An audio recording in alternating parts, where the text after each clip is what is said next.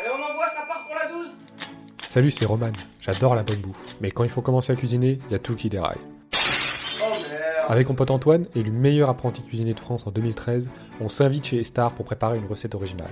Vous êtes sur Podchef, le podcast qui cuisine ses invités.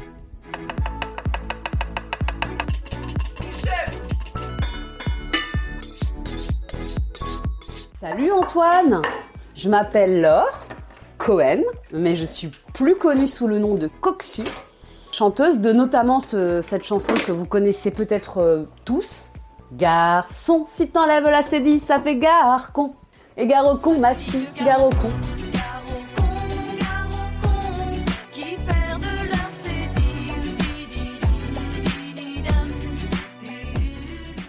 On connaît peut-être tous ces sons, mais pas forcément l'artiste. Qui est-elle vraiment? Hum, je suis une raconteuse d'histoires. Moi, j'aime raconter des histoires. Ça va être en cuisine, à travers un plat, ça va être dans une chanson, ça va être dans un- une série, ça va être peu importe. Ou dans la déco, parce que je fais de la déco aussi. En fait, ce que j'aime, c'est raconter des histoires. Ce que j'aime aussi, c'est voir la- quelque chose de. une sorte de diamant brut au milieu de plein de merde. Et c'est d'enlever toute la merde et d'aller vraiment euh, trouver, euh, mettre en valeur le diamant. Ça, j'adore. Les stars doivent-elles le succès au destin? Coxy est-elle le prodige de la famille destiné à briller sous les projecteurs? Il y a un truc qui est très cool par rapport à ça, c'est qu'en fait, euh, moi dans ma famille, j'étais un peu le cassos. C'est-à-dire que, moi et mes sœurs d'ailleurs, on vient d'une famille où ils sont tous polytechniciens, médecins, dentistes, avocats. On n'est que dans du haut niveau d'études et tout. Et nous, on était les saltimbanques de la famille, quoi, les rebelles de la famille, genre. euh, On a à peine le temps de mettre un pied dans sa cuisine que c'est déjà le bazar. La pièce déborde de plats et de marmites. Malgré nos bras chargés d'ingrédients pour notre recette, Coxy nous annonce qu'elle a prévu un tout autre menu et qu'il n'y a pas le choix. Le temps presse, car ce soir elle a des invités.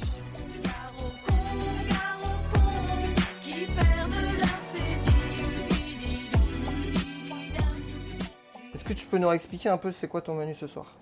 Parce que là, je vois que tu as lancé euh, 15 000 préparations. Ouais, ouais. euh, J'arrive dans ta cuisine, il y a déjà tout qui est commencé. Ah oui, ah, Antoine, on ne va pas t'attendre. euh, on reçoit Ouais, du ouais. monde, euh, on ne va pas t'attendre. Donc, mon menu. Ce soir, on est vendredi. Oui, Vendredi, chez les juifs, c'est ce qu'on appelle le jour de Shabbat. ok. Shabbat, on reçoit la famille. Mais moi, ce Shabbat, il est un peu particulier pour moi, parce que je reçois pour la première fois à dîner ma belle famille, mes beaux-parents. Qui sont pas de confession juive. Qui sont complètement juifs, qui sont pas euh, de la même tradition que moi, eux ils sont ashkénazes, c'est-à-dire de Pologne et moi de Tunisie, donc il y a quand même un monde entre nous. Alors attends, je mets le gâteau au four quand même, bam, bam, bam, T'as mis à combien le four? 180 Ouais. Et je vais me brûler, c'est sûr. Non, c'est bon. Voilà, 180. On est sur un petit minuteur. On n'a pas de téléphone. Attends, je vais le mettre. On va mettre un petit minuteur de 28 minutes, s'il vous plaît. 28 minutes. Ah oui, chef. Alors, il paraît que je suis très directive en cuisine. Ouais, mais moi j'aime ça. Et les, les gens qui sont avec moi en cuisine sont traumatisés. Ah ouais? Mhm.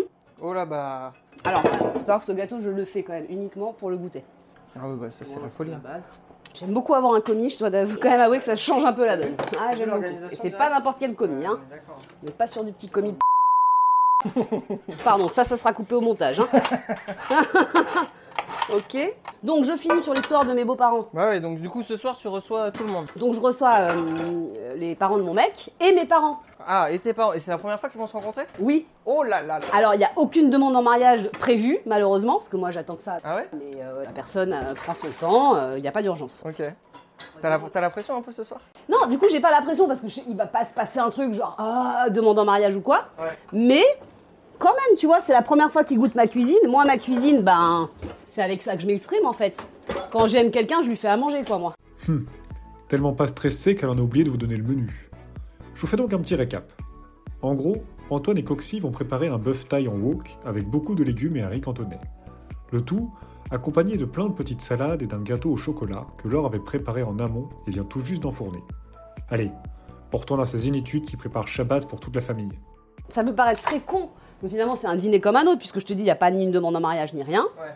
Mais du coup, moi, voilà, j'ai l'impression parce que s'ils aiment pas ma cuisine, c'est comme s'ils m'aimaient pas, quoi. Mais au-delà de la cuisine, il y a quand même tes parents à toi et ta belle famille qui vont se rencontrer. c'est Oui, incroyable. oui, bon, bah ça, c'est un problème entre eux, hein. Si... Ouais, mais ça, toi, ça te fait pas un peu flipper? Non, Moi, je trouve ça plus, plus Ouais, mais flippant que vrai- de rencontrer juste Ouais, tes parents, tu ils vont vois. pas vivre ensemble, les gars. Donc on s'en fout qu'ils s'entendent ou pas. Ouais, c'est vrai, c'est Par vrai. exemple, mon ex, euh, ma- mes parents pouvaient pas blairer les parents de mon ex. Ouais. Bon, mais ils n'étaient pas amenés à se rencontrer euh, si souvent que ça, tu vois. Ouais, ouais. Bah, on va peut-être le couper au montage, ça aussi. Non, Non, je déconne. Joke. Alors, on va lancer une petite machine, comme ça, on sera bon. Voilà, parce que c'est important d'avoir une cuisine toujours propre. C'est la base. Ah, mais là, t'as fait du riz cantonné pour combien de personnes? Bah, on est 8, et puis moi, tu sais, quand je cuisine, Ah, vous êtes 8 ouais, Ok. quand je cuisine, euh, je fais pour euh, 20. Ouais, ok.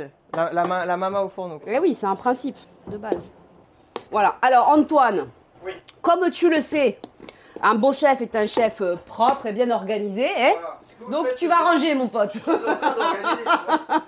tu vas ranger, mon pote, parce que moi, j'ai autre chose à foutre. Bah oui, je suis en train, je suis en train, chef. Je vais me faire engueuler, moi. Alors, ça, on va le mettre là-bas en attendant. Du coup, on part sur un bœuf euh, thaïlandais? On part complètement sur un bœuf thaïlandais. Donc, je le découpe assez fin, d'abord en tranches que, que je vais ensuite retailler. Ouais. Alors, ce qui est cool avec cette recette, c'est que faire de la viande quand tu reçois beaucoup de monde, c'est cher, quoi. C'est là qu'ils sont malins, les, les Thaïs. C'est qu'en fait, comme il y a une préparation et qu'il y a des carottes, des, euh, des poivrons, tu sais, c'est comme quand tu vas chez le traiteur. Donc, tu vas chez le traiteur chinois, il te met une tonne de sauce et de légumes et il te met quatre crevettes. Ouais. Bon, c'est un peu l'arnaque. Mais ça permet de faire des crevettes pour beaucoup de monde ou de la viande pour beaucoup de monde. Donc là, grâce à mes légumes, je vais pouvoir avoir un bœuf généreux, d'une bonne viande de bonne qualité, parce que c'est quand même du tourneau-dos, hein, on parle pas d'une viande de merde. Bah oui, carrément. Voilà, c'est du- de la macreuse, hein. Bien maigre, il n'y a pas de gras, elle est belle. Voilà. Tu vas les laisser comme ça en petites tranches? Non, je vais retailler. On va retailler en petits filaments un peu, Ouais, ouais. exactement. Donc du coup, tu fais le bœuf thaï. Donc Toi, mais toi, tu crois que tu vas. tu Ah crois non, que- moi, moi- attends, attends, moi, attends. je regarde ce que tu fais Non, mais pas du dans tout. un premier temps. Tu vas couper les oignons. Il y a des carottes, il y a des poivrons jaunes, rouges, verts qui sont déjà taillés en petites lamelles, plus le bœuf qui va s'y ajouter à ça. Donc là, j'ai bien compris que je vais tailler les Au oignons. boulot, mon sinon je vais me pote. faire engueuler. Voilà. Ok. Parce que c'est bien beau d'être en cuisine avec un tablier avec ton nom marqué dessus, mais ça sert à rien si tu ne fais rien. Oui, chef. Merci. je suis très directive en cuisine. À sa manière de jouer avec les instruments de cuisine et de faire plein de tâches en même temps au fourneau, on comprend tout de suite que nous avons affaire à une habituée. Ce n'est pas juste une chanteuse. En fait, j'ai vraiment 76 vies en une. C'est-à-dire que j'ai vraiment fait plein de métiers Ouais. euh, différents, en tout cas qui pour les gens ont l'air très différents. Je m'explique. J'ai commencé, bon, j'ai commencé ma carrière au cours Florent puisque je voulais être comédienne. Donc j'ai fait euh, plus de 6 ans, 7 ans au cours Florent. Euh, et j'ai commencé au cours Florent donc euh, pour, pour être actrice. Sauf que Ah ça, c'est ça, c'était ton, ton rêve mon de rêve, quand j'étais petite, tu me disais c'est quoi le métier que tu veux faire plus tard? Je disais Isabelle Adjani ou Catherine Deneuve, mais pas moi. Voilà, Ah, je Catherine voulais Deneuve, être, il y a quelques années. Pardonne-moi d'avoir 102 ans. Voilà. Donc, je voulais faire ce métier-là, être comédienne. Et déjà, je voulais être comédienne parce que je trouvais que c'était le seul métier où tu avais l'impression d'avoir 15 métiers. Que tu, tu jouais tantôt un avocat, tantôt un médecin, tantôt un paysan, et que finalement, c'était le meilleur moyen de pouvoir faire plein de métiers. Parce que moi, me résoudre à ne faire qu'un métier, j'avoue que depuis que je suis petite, c'est compliqué, quoi. Ouais. Donc j'ai euh, fait ça. Ensuite, j'ai rencontré Mathieu Kassovitz, qui avait à l'époque une asso, enfin, avec des, des potes à lui qui s'appelait Connu mais connu, Ouais. en trois mots. Et j'ai pris le- la direction, ou en tout cas la- le lead d'un atelier théâtre là-bas. Et ça m'a tellement plu, j'ai dit ok, bon, je veux partir à New York parce que je venais de rencontrer un prof qui m'avait parlé d'une méthode américaine et que j'avais beaucoup lu Stanislavski, l'acteur studio, ça me passionnait, j'avais vraiment envie d'en savoir plus. Donc je suis partie vivre là-bas, À 20 ans. 17 d'abord et 20 ensuite. Mais quand je suis partie à 20 pour le coup, je suis partie sur un coup de tête, overnight, j'ai pris un billet d'avion, j'étais voir ma mère, j'ai dit maman, je pars à New York demain. Elle m'a dit euh, non. Je dis bah si. Et voilà, j'ai pris mon billet. Et donc je lui ai montré mon billet, je lui ai dit je pars demain à 8h. Donc tu as deux options, c'est me faire la guerre, de manière je partirai, Ouais. ou m'accompagner à l'aéroport, comme ça euh, tu me fais économiser un taxi. Ok.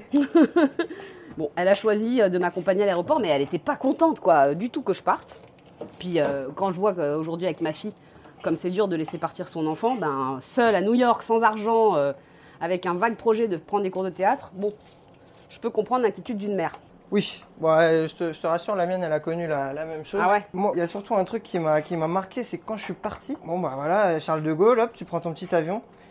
Et là, je me rappellerai toute ma vie quand je suis sorti de l'aéroport euh, JFK. J'ai vu La toute solitude. la quoi. ville en face de moi qui est tellement immense. Et là, je me suis dit, mais, mais t'es con quoi. Mais qu'est-ce que t'as fait? Pourquoi t'es parti tout seul Eh comme ouais. ça à l'aventure? T'as pas senti ça? Ah ben non mais moi, t'as de la chance, t'es arrivé à JFK. Moi je suis arrivée à Newark, je ne savais même pas Ah qu'il y avait ouais. un autre aéroport qui s'appelait Newark. Je ne savais pas où il était. Moi, j'avais calculé tous mes trajets, tout ça par rapport à JFK, donc je savais ce que je devais faire de là-bas, mais de New York, New York, j'étais mais Ah, c'est paumée. au ouais, au fin fond du New Jersey. Ouais, et là, je vais ça. dans un, un comptoir pour demander à une meuf ben, comment je fais pour aller euh, dans New York et tout. Et là, elle me fait You got my girl, my girl. Et là, j'ai pleuré en fait.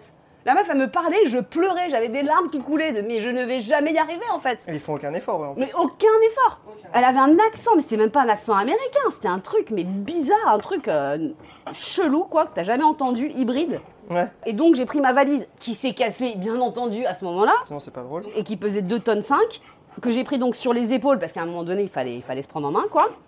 Et j'ai trouvé un bus, j'étais même pas sûre de monter dans le bon bus, qui m'a amené. T'avais pas d'appart, t'avais rien? J'avais rien, j'avais juste un pote qui m'avait dit Je t'héberge 10 jours, mais je t'explique. Si au bout de 10 jours t'as pas trouvé un boulot et un appart, t'y arriveras jamais. Ah, oui, ça c'est clair. Donc c'est, je te rends service. Il me dit 10 jours, grand max. Toi, à ton époque, tu pouvais faire ça. Moi, euh, euh, euh, beaucoup plus tard, du coup, peut-être 20 ans après. euh, Beaucoup plus tard. ah euh, oui, beaucoup tu vas te calmer quand même. ah, moi, je pouvais même pas quitter la France sans avoir le travail, le logement, Ah, ouais. les tests d'anglais, le visite à l'ambassade américaine. Ah ouais Ah non, moi je suis partie à l'arrache, euh, j'étais dans l'illégalité la plus totale. Euh, Bon, encore aujourd'hui, quand je rentre à New York, ils me cassent les couilles pendant deux heures parce que pour eux, je suis jamais sortie du territoire. Ah. Donc ils comprennent pas comment je peux être là alors que je suis pas sortie. Je reçois des mails aussi des fois. Donc je pars à New York, je prends des cours de théâtre là-bas, je te la fais courte, je, je m'éclate, je prends des cours de théâtre, des cours de danse et des cours de chant dans l'école. Je me dis, mais putain, mais nous, on n'a pas une école juste qui va réunir toutes ces, euh, toutes ces choses-là, quoi. En fait, en France, il n'y avait pas ça. Euh, à ce moment-là, je te parle de ça, on est en 98, il n'y a même pas encore la Starac. Tu vois? Vrai. et la Starac, ils se sont, je vais le dire clairement parce que je vais pouvoir un jour le dire, mais ils se sont clairement inspirés de, de nous. Et d'ailleurs, j'avais été contactée par eux Ah ouais avant créent la- le truc. Bref. Je vous coupe, chef, j'ai fini les oignons. Combien tu en as fait, mon petit Euh, J'en ai fait deux, ça suffit, non Hum, Ouais, c'est bien. Tu vas me faire un peu d'ail maintenant. Ah oui. Tu enlèves bien le germe, s'il te plaît. Ah oui, ça marche. J'ai envie d'entendre oui, chef. Excuse-moi, j'ai envie d'entendre oui, chef. Oui, chef. Merci. C'est Ah, c'est drôle. que ça, ça me manque des fois. Ah ouais, moi aussi, je te jure. Moi, il y a un truc que j'ai adoré en cuisine, c'est d'avoir un chef. C'est con, hein, mais moi, toute ma vie, je l'ai un peu faite en autodidacte. Parce que toi, t'as pas eu le poste de chef. Non. Ah ouais? Non, Mais ah oui, toi, oui. Quand tu passes, à chaque fois. Enfin, je l'ai eu, mais pas dans la cuisine, pour le coup. Tu arrives en cuisine, euh, tout le monde regarde à vous. Chef, oui, chef. oui, chef. Ah, c'est bon ça. Ah, ça, Ah ouais, t'as raison, j'aimerais bien être chef. Non, moi j'ai beaucoup dit oui chef par contre. Mais j'adorais ça. J'adorais cette espèce de... de- Moi j'adore l'autorité. J'ai aucun problème avec l'auto- l'autorité quand elle est juste. Et pour le coup, dans ce genre d'endroit, l'autorité, euh, bah, elle est juste dans le sens Ouais, où les- mais attends, parce les mecs sont pas là par hasard quoi. Ayant terminé la préparation des condiments, Coxy nous rappelle les étapes de la recette. Donc, juste pour la recette, Ah oui. j'ai émincé mon bœuf, on a émincé les oignons, on a émincé les poivrons et les carottes. Et ça va partir en prépa. Dans un wok. Ouais, dans un wok. La cuisine thaï, c'est une cuisine qui est vraiment pas difficile à faire si tu as tous les ingrédients. C'est là que c'est le plus euh, compliqué, c'est d'avoir tous les ingrédients. Donc là, on va utiliser plusieurs sauces. On va utiliser une sauce soja de base, sauce sésame de base, fish sauce pareil de base. Ça, on va dire, c'est les trois sauces très classiques dans la cuisine asiatique de manière générale. Fish sauce, soja sauce et huile de sésame. Ok Et moi, à ça, je vais rajouter de la sauce hoisin. De la sauce quoi? Hoisin, c'est une sorte Ah de oui, sauce oui, barbecue un peu caramélisée. Ouais, ouais, ouais. Donc normalement j'en ai toujours des tonnes en réserve parce que l'utilise beaucoup. Donc là on va mettre dans notre viande, juste pour le temps qu'elle repose, on va mettre un peu de vin blanc. Ouais. Vin blanc de base, genre quand vous, euh, au lieu de jeter une bouteille, gardez-la au frais, ça peut toujours servir à cuisiner, n'est-ce pas? En fait ce qu'on va faire, c'est un peu un bœuf bourguignon taille. Ok. Tu vois, parce que y a du, la viande elle est marinée avec du vin, euh, Ouais, ouais. donc ça ressemble quand même beaucoup au bœuf bourguignon. Et on va rajouter un peu de fécule de pommes de terre. Voilà, ça c'est juste pour que la viande, elle soit un peu marinos.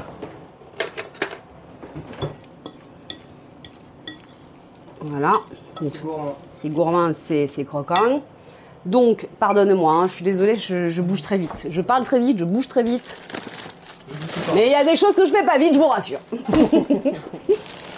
ah, tu veux du croustillant? Là, Je vais t'en donner, moi, tu vas voir. Donc ça, c'est l'ingrédient magique. Ça s'appelle du basilic thaï. Ouais. Et comme c'est difficile à trouver, moi j'en achète des tonnes que je mets à plat comme ça, comme des feuilles, et que je congèle. Ce qui fait que j'ai toujours du basilic thaï. T'as toutes les petites astuces des professionnels. Ah ouais La folie. Ça sent trop bon. Ah bah oui. Alors en fait, la différence avec du basique normal, C'est que ça a l'odeur de l'anis en fait, c'est Ah, anisé. Citronné, ouais. Citron anis. ouais. Mm. Donc voilà. Bon, alors là, du coup, on, Alors, on colore un peu les petits oignons. On fait revenir un peu les petits oignons qui sont magnifiquement taillés. Ah, ça, c'est bon. Voilà. J'ai l'impression d'être à l'apprenti.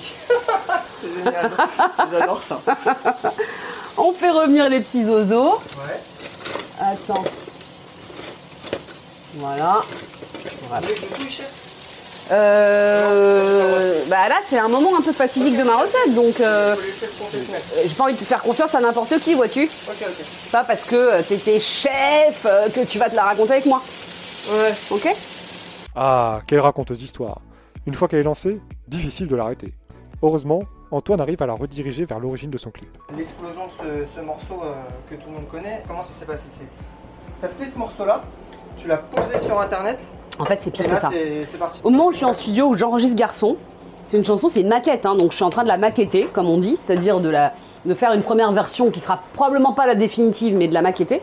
Et moi, cette chanson, faut savoir que je l'ai écrite sur What's the Difference de Dr. Dre. D'accord. Poum, poum, poum, poum, poum, poum. What's the difference between me and you? Me and you? Me and you? What's the difference between me and you? Me and you? Me and you? qui est à la base en plus euh, repris de- d'un sample d'Aznavour. Euh, la chanson d'Aznavour dont elle est samplée, c'est Parce que tu crois.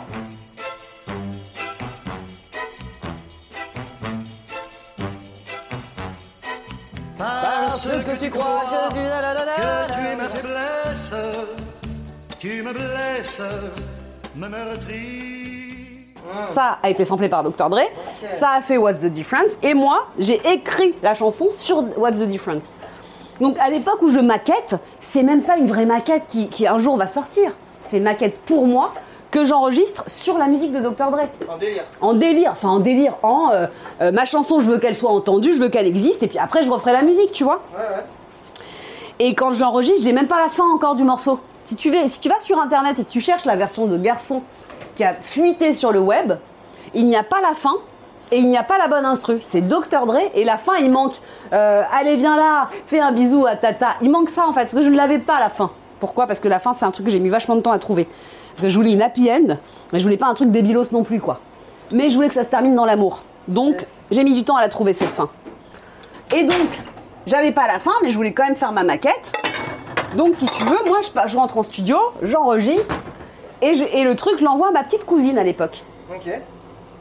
qui euh, l'envoie à ses copines, qui l'envoie à leurs copines, qui l'envoie à leurs copines, et d'un coup, en fait, je me rends compte, mais je m'en rends pas compte, genre d'un coup, je me rends compte en plein d'étapes, qu'en fait, cette chanson, les gens la connaissent. Et genre, il y a une meuf qui m'appelle de Genève qui me dit Mais tu sais que euh, je connais une chanson qui ressemble à celle que tu m'as fait écouter et tout. Et elle me dit Mais regarde ta chanson. Et en fait, plus ça va, plus je me rends compte que les gens la connaissent, mais surtout, je découvre. Comment, comment je découvre ça C'est très drôle d'ailleurs. Je crée un MySpace à l'époque, c'était un site internet MySpace. Ah, ouais, ouais. Je comprends même pas pourquoi ça n'existe toujours pas, parce que c'était trop génial quoi. En gros, en tant qu'artiste, tu pouvais mettre tes maquettes, ta musique, c'était dément comme truc. Je sais pas pourquoi ça s'est arrêté ce truc. Et je me retrouve avec énormément de torchons. Euh, et à l'époque, je, je- je poste ma chanson et là, je me fais insulter, mais comme t'as jamais vu, genre. Je me prends, bah, je sais pas, genre, je me prends un flot d'insultes. Ouais, c'est pas ta chanson, c'est pas toi qui chante ça, c'est Kenza Farah, euh, c'est meuf du 92, euh, c'est machin. Et je fais, mais c'est qui meuf du 92 Je tape meuf du 92. Et j'entends ma voix, ma chanson et je tape machin et j'entends ma voix, ma chanson. Je deviens vraiment ouf de me dire mais comment elle a pu arriver là elle? Je me suis dit mais attends donc là je me fais insulter. Genre j'ai volé une chanson mais c'est ma chanson en fait. Ouais. C'est de la folie. Donc je réponds aux gens mais les gars euh, vous êtes mignons euh, le truc est déposé à la SACEM c'est ma chanson quoi. Elle ouvre le four et sonde son fondant au chocolat. Voilà regarde-moi cette saloperie. Ah oui. Qu'est-ce que ça veut dire? Ça veut dire que tout va retomber là. Ouais, et cette ça. petite crème là elle va être mais Bien coulant. ouais. Voilà. Magnifique. Ça, on peut éteindre jusqu'à nouvel ordre. Voilà. Alors, on va faire nos pommes de terre. Et comme tu le sais, je ne t'apprends rien. Il faut énormément saler l'eau. Ah oui.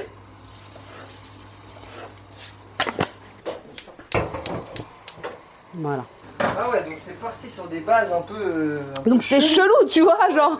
Ok, donc je fais une chanson, je me fais insulter, truc. Et là, en même temps que je me fais insulter, quand même, parce qu'il n'y a pas que du négatif dans la- dans l'histoire, j'ai euh, un producteur qui. euh, Alors, déjà, il y a Koé. Koé, c'est un des premiers à s'être vraiment intéressé à moi. Et c'est un des premiers à avoir voulu le produire. Sauf que j'avais envie d'être accompagnée de quelqu'un qui était dans la musique plutôt que quelqu'un qui, qui juste aimait le morceau. Mais il a été euh, très déclencheur, euh, Koé. Ok.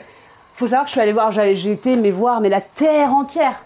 Je me suis pris des phases, genre euh, j'étais voir Michael Youn par exemple. Ah oui. Avec ma chanson, il m'a dit Hum, elle est bien, mais c'est pas assez hooky. Hooky, ça veut dire accrocheur. Ok. En gros, ma chanson, elle n'était pas assez accrocheuse. Donc il a pas assez accrocheuse. Voilà, donc il a pas voulu pro- la produire. Il a du nez, lui. Bah, en tout cas, il a du pif, ouais, on peut le dire. Et puis donc voilà, moi j'avais été, j'avais été voir aussi euh, un, un comique qui s'appelle Cartouche. Et euh, d'ailleurs, Koé et Cartouche, c'était ensemble. Bref. Donc Koé veut me produire, et puis là, ça commence à savoir dans les maisons de disques qui m'ont toutes jeté. Hein. Il faut quand même savoir que pendant 4 ans, j'ai démarché avec ma chanson. On m'a dit, ça ne passera pas en comité d'écoute. Euh, il faut réécrire le deuxième couplet. Ah, le refrain, ça va pas. Euh, non, le troisième couplet, il y a trop de gros mots. le mot machin, ça passera pas. Même quand la chanson est sortie, Énergie m'avait demandé de faire une version édulcorée où il n'y avait pas les gros mots, où ils étaient bipés. Non, mais quand j'entends le rap aujourd'hui, quoi. Ouais, non. Je veux dire, mais la blague, on m'a demandé de biper fellation, qui est un très joli mot de la langue française. Hein. Euh, fellation, c'est pas un gros mot. Hein. Non, non, non. On m'a demandé de biper fellation, on m'a demandé de biper baise. Bon, bref. Sachant que quand t'écoutes Brassens, euh, fellation est un mot qu'il utilise dans ses chansons sans aucun problème, etc. Bref. Ouais, D'ailleurs, Garogon, c'est un petit hommage à Brassens, Garogori. C'est à travers de larges grilles que les femelles du canton contemplaient un puissant gorille, sans souci du qu'en dira-t-on.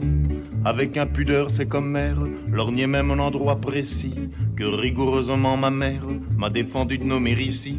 Garogori. Donc, si tu veux, euh, c'est dur de cuisiner et de raconter en même temps, parce que des fois, je, je sais plus ce que je racontais. C'est un, un lancement, euh, ouais, semé d'embûches, quoi, putain. Et puis comme ça commence à savoir que euh, quelqu'un va finir par le produire, là, ça y est. Là, j'ai les maisons de disques qui m'ontègent, qui me rappellent. Ah, Donc là, je me fais un plaisir Ah de là, dire non, je crois pas, ça passera pas en comité d'écoute. tu vois, c'est bon, salut.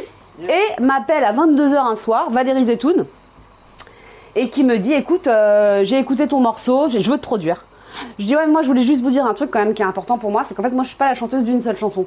C'est-à-dire que oui, il y a ce tube et tout ça et on est tous d'accord pour dire que ça, ça fonctionne, que c'est sûrement un tube et tout. Par contre, moi, j'ai j'ai vraiment 12 chansons derrière. J'ai un album, je suis une artiste, je travaille depuis des années. Pas parce que j'ai pas envie qu'il y ait une seule chanson qui, qui émerge. Mais oui, mais oui, mais moi, c'est ça qui m'intéresse. On va se rencontrer. Donc, il écoute les autres morceaux. À l'époque, il me la joue. Ah, j'adore, c'est super, etc. Bon. Au moment du switch, de passer de garçon à un autre titre, bon, la maison de 10 voulait pas switcher. Et puis, on n'était pas d'accord sur le titre. Moi, je voulais que ce soit euh, une chanson qui s'appelait euh, Ma meilleure amie.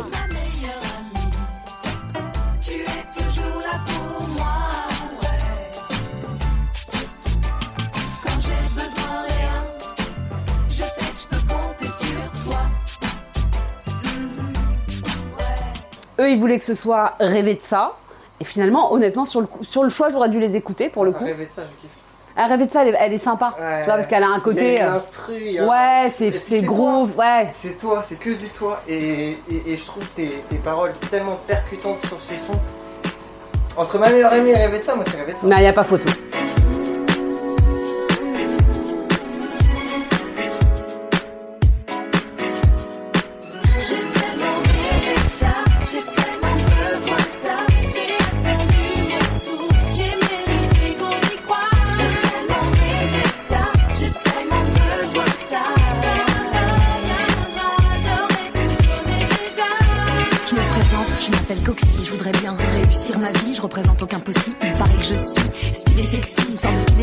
Je fais du rap, je parle d'amour, de drame, d'hommes et de femmes, dans le rire ou les larmes, j'écris pour sauver mon âme, des coups bas, des crasses, de toutes les traces, en fait. Et en plus, c'était logique de la sortir après, enfin, après le succès, tout avait du sens et tout. Ouais. Et pourquoi j'ai voulu que ce soit ma meilleure amie? Parce que ma meilleure amie, c'est ma grand-mère qui l'a composée. D'accord. Et que je trouvais ça trop mignon d'avoir l'occasion de la mettre en lumière, d'utiliser une chanson qu'elle avait composée quand elle était jeune, qui s'appelait My Beautiful Love, je sais plus, My Beautiful Love ou My Beautiful Girl.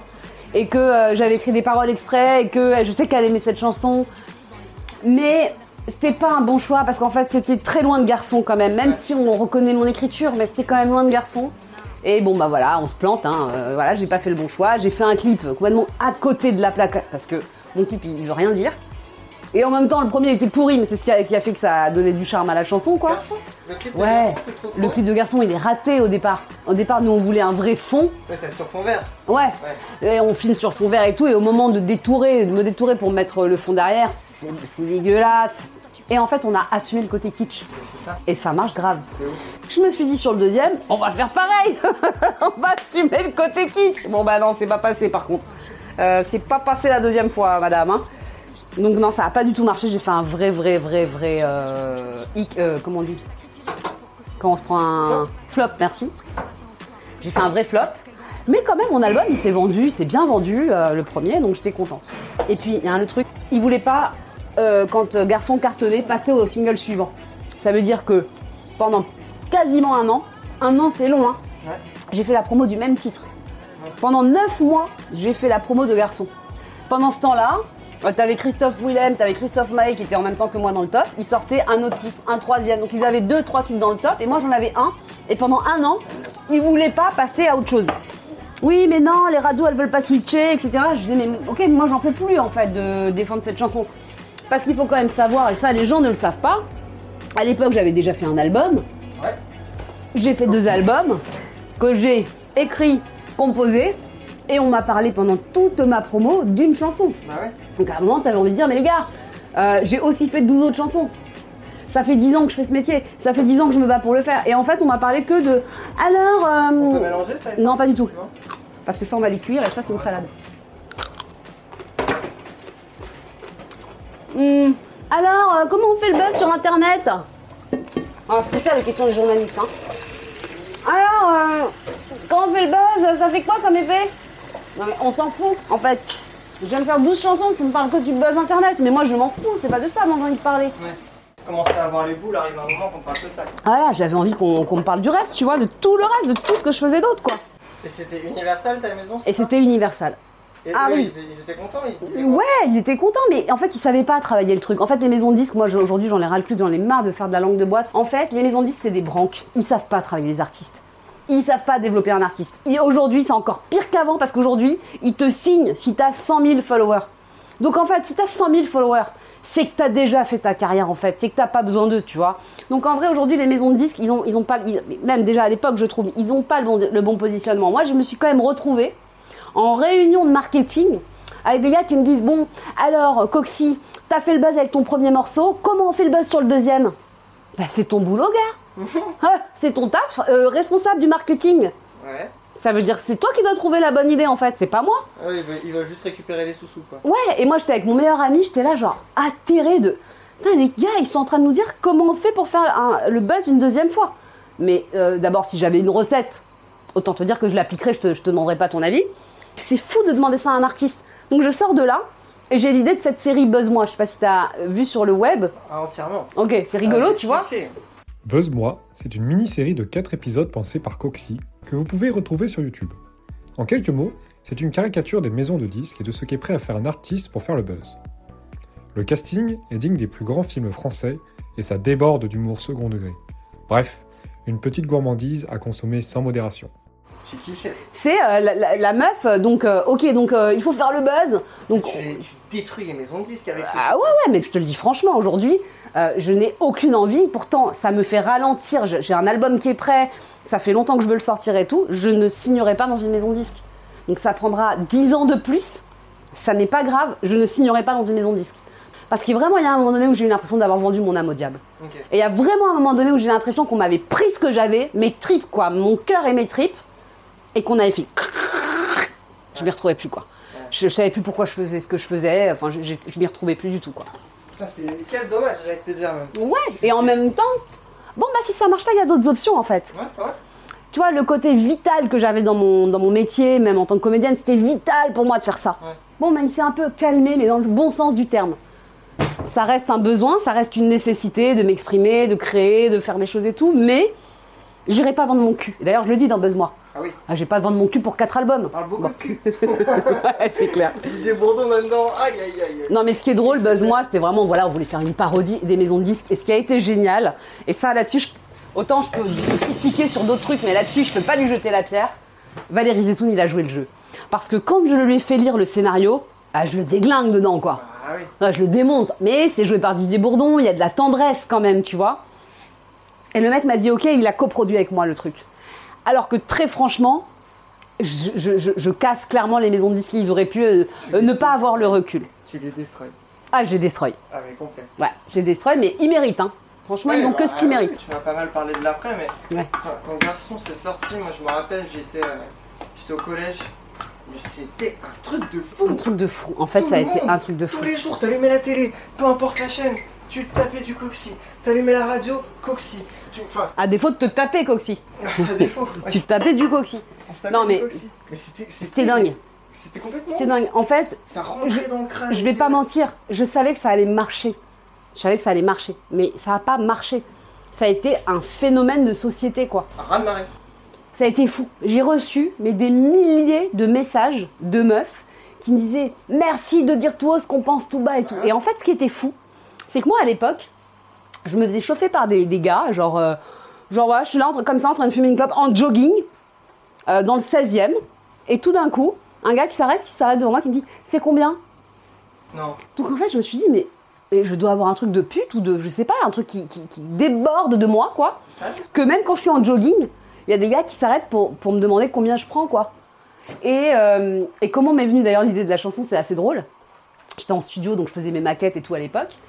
Et là, il y a un petit gamin, mais vraiment un petit gamin, mais il m'arrivait de là, quoi, ce qui est vraiment très petit, parce que je suis pas bien grande, et qui vient me voir et qui me dit Hé madame, t'as l'heure, s'il te plaît?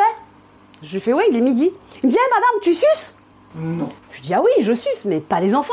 Et puis avant, il y a quand même quelques étapes intermédiaires, quoi. C'est-à-dire que tu vas pas dire à une nana de but en blanc, hé madame, tu suces? En fait, euh, ça, ça va pas. Il y a un problème d'éducation géant. Donc le gars est, il était un peu déstabilisé, machin, il s'est barré.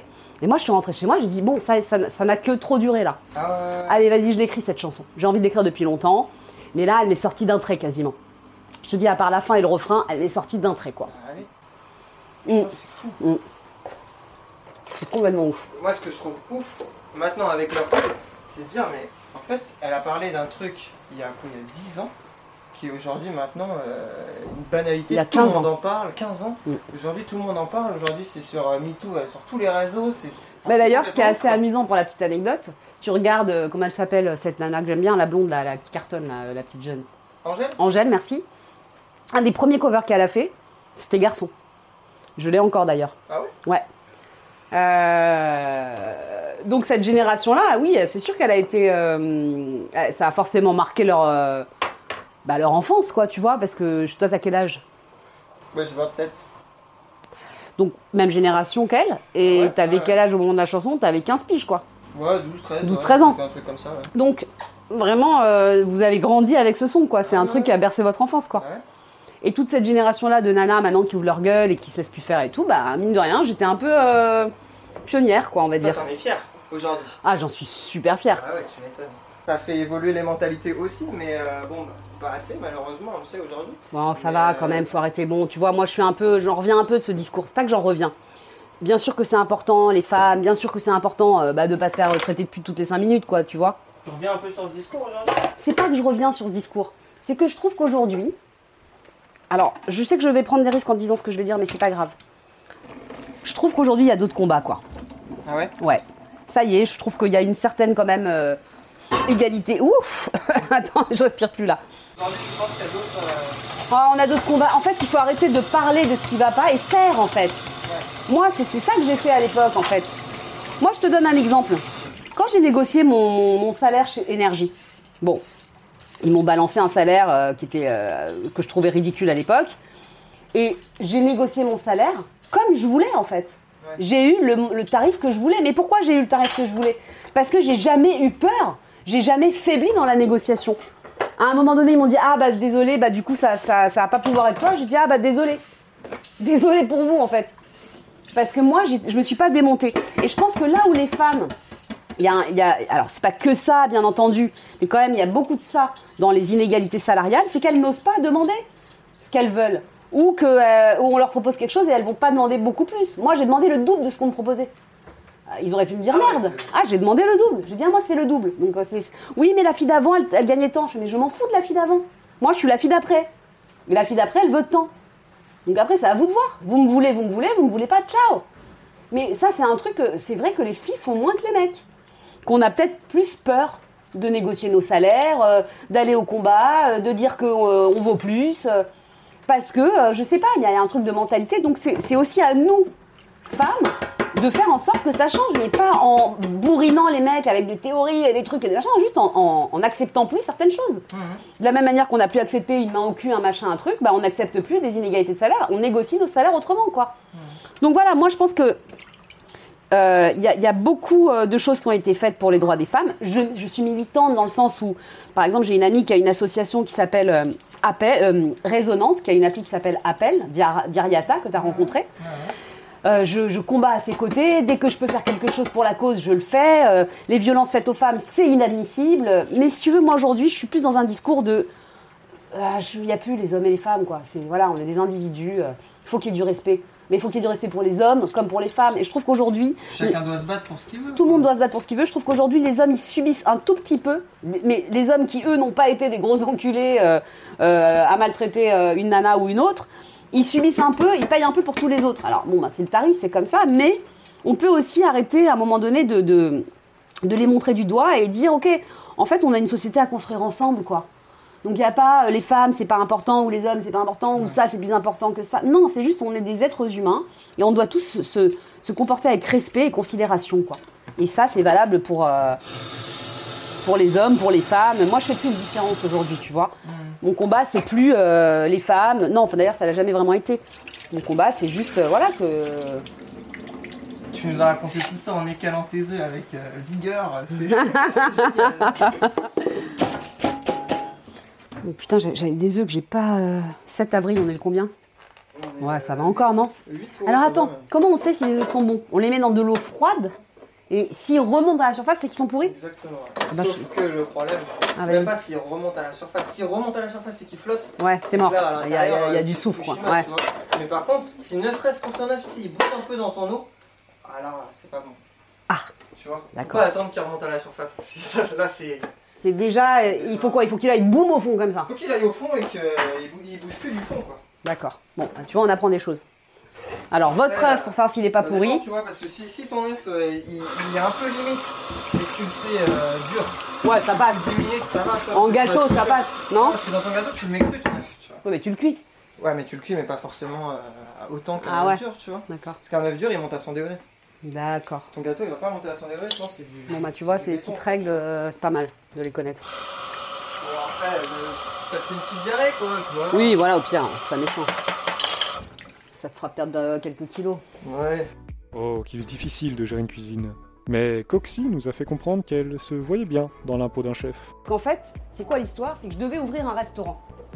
J'étais dans une époque où je voulais plus entendre parler du showbiz, j'étais échaudée, je voulais plus entendre parler de la musique et tout, je voulais ouvrir un resto. Ouais. J'avais un concept de restaurant qui est déposé, hein, donc je peux en parler, qui s'appelle Slimmy et qui était un restaurant de régime.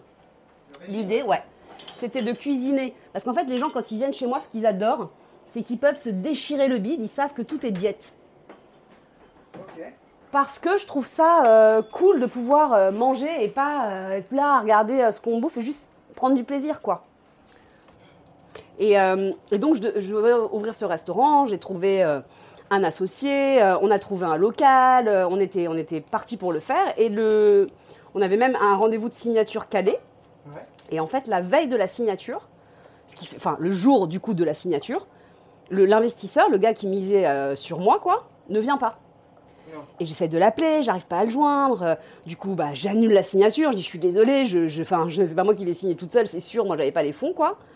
Donc, euh, finalement, j'ai pas, euh, j'ai pas signé. Et j'apprends plus tard qu'en fait, le mec a eu un accident de scooter et qu'il est à l'hosto, quoi. Donc, il m'a pas prévenu, il viendra pas. Il n'y a pas de signature, il n'y a pas de resto. Là, je me suis fait vraiment, quand même, je me suis pris une sale claque. J'étais vraiment, mais hyper triste, que j'avais mis beaucoup de temps à monter ce projet. Enfin, ça a été vraiment euh, laborieux comme truc. Et là, je voulais plus rien faire, en fait. J'étais au chômage, j'avais plus de thunes. Bon, et il se trouve que je vivais avec euh, une personne à l'époque qui me dit, écoute, moi, j'ai un ami, il s'appelle Guy Savoie. Allons, euh, allons chez lui, allons bouffer chez lui, puis on verra. Peut-être qu'il peut te trouver un petit stage, peut-être que tu peux, en attendant, t'occuper euh, un petit peu. Bon, on va dîner là-bas. Donc moi j'y vais la mort dans l'âme alors que je vais juste dans un des plus grands restaurants de, de- de Ouais, Paname quoi. On découvre, on, on goûte tout, c'est incroyable. Je suis là et tout, j'oublie mes problèmes. Je suis en pure dégustation, je goûte des trucs que j'ai jamais aimés de ma vie. D'un coup je les aime. Enfin c'est magique. C'est deux étoiles là-bas? Trois. Trois étoiles? Mm. Ouais. Merci beaucoup. Et la Guy Savoie arrive et le mec avec qui je suis donc lui dit écoute voilà euh, elle devait ouvrir son resto. Malheureusement ça va pas se faire tout de suite. Euh, est-ce que éventuellement tu pourrais la faire rentrer en stage Ouais. il dit oui euh, il se trouve que moi j'avais ma, ma société à l'époque. Donc il me dit euh, est-ce que vous avez une société pour euh, juste pour pouvoir vous faire une convention de stage? Donc moi je lui dis oui. Et je remplis ma convention de stage et je mets pas de date. Je mets un stage de quelques jours en fait. Et je commence comme ça en cuisine. Alors, pour la petite anecdote, bon, bah, moi, j'avais pas la veste que j'ai aujourd'hui, que je me suis fait faire à l'époque, justement, de honte que je me suis tapée. Moi, j'arrive en cuisine, je me dis, bon, bah, en cuisine, il fait méga chaud, euh, j'ai mis un Marcel blanc, et je me suis dit, c'est la bonne tenue, tu vois. Bon, sauf que j'ai quand même une poitrine un peu opulente. Aïe, aïe, aïe. Et qu'en fait, les gars m'ont appelé Maria Carré pendant tout mon séjour là-bas. Donc, ils m'ont charrié, et ça les faisait rire, et, et genre, voilà, c'était c'était leur van. Et Tu l'as trouvé comment l'ambiance quand t'es arrivé en cuisine? Ton premier jour, c'est quoi ta Ah, franchement, j'ai pris cher. Le pris premier cher. jour, j'ai pris cher. Parce que moi, je m'imaginais euh, quand même un peu plus, un peu de, de- ouais, bien sûr de la rigueur, de l'excellence et tout, mais quand même, je m'imaginais un truc un peu plus fun. Là, on est à l'armée, quoi. C'est Ouais. militaire, il y a cinq chefs, ça rigole pas. Euh, tu dis pas un mot plus haut que l'autre, il faut aller vite, il faut être carré. Alors moi, le premier truc en plus, moi je ne sais pas découper comme, les, comme vous là. Maintenant, je sais un peu, mais au début, moi, je je découpais comme ça. hein. Donc j'étais comme ça, je découpais comme une débile euh, bah, de base, quoi, tu vois. Qui fait...